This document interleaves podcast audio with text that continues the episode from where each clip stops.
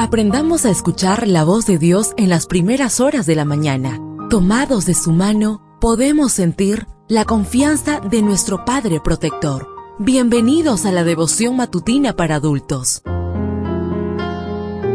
Palabras que reaniman, que calman, consuelan y llenan de esperanza. Bienvenidos.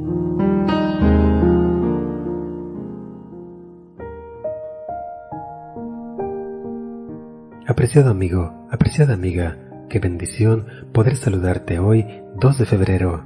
Recuerda, soy tu amigo Roberto Navarro y traigo para ti el devocional para esta mañana que lleva por título Su cántico estará conmigo. La lectura bíblica la encontramos en el libro de Salmos 42.8.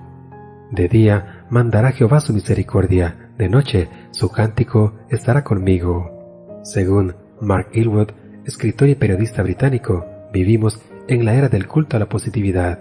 En un artículo publicado en una prestigiosa revista, Elwood señala que tenemos fobia a lo negativo y a renglón seguido cuenta la experiencia de una persona que se levanta y sube a Instagram una foto cargada de filtros y con gran entusiasmo le agrega la etiqueta mágica hashtag bendición. Luego se va a la oficina y el jefe comienza la primera reunión de la mañana pidiendo que cada uno de los presentes comparta alguna experiencia que esté cargada de positivismo. Así todos podrán mantener una buena actitud ante las dificultades que surjan en el trabajo a lo largo de la jornada laboral. El culto a la positividad funciona como una afectiva panacea emocional que nos ayuda a soslayar el pensamiento aprendido y a imponer un optimismo intransigente. Los principales exponentes de esta nueva religión sugieren que dicha positividad podría proporcionarnos lo que anhelamos, ya sea un bebé o un Mercedes-Benz. Aunque es innegable que una actitud positiva de cara a las adversidades que enfrentamos en este malogrado mundo nos ayuda a sostener mejor nuestras fieras batallas, resulta inverosímil y sumamente ingenuo suponer que un pensamiento positivo evitará que tengamos aflicciones que adquiramos una grave enfermedad o que perdamos el trabajo. La Biblia no alude a ese tipo de positividad que ha llegado a ser un ídolo para muchos. Como escribió Elena G. de Guay, a menudo las misericordias vienen disfrazadas de aflicciones. Ser semejantes a Jesús, página 328. En medio de terribles pruebas, el salmista nos deja entrever el pesar que inundaba su alma, no con un halo de positividad, ni con una exhibición de triunfalismo, sino con frases llenas de frustración.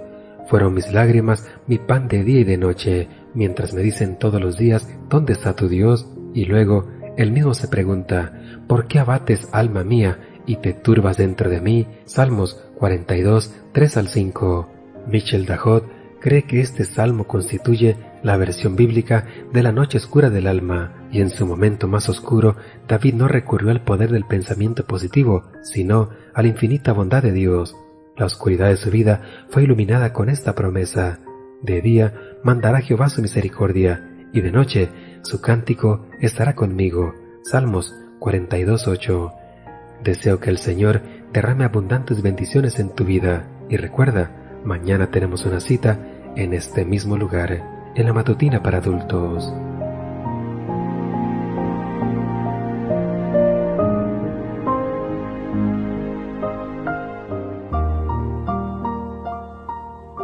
Ahora salimos a realizar nuestras actividades más seguros, sintiendo su voz en nuestro oído.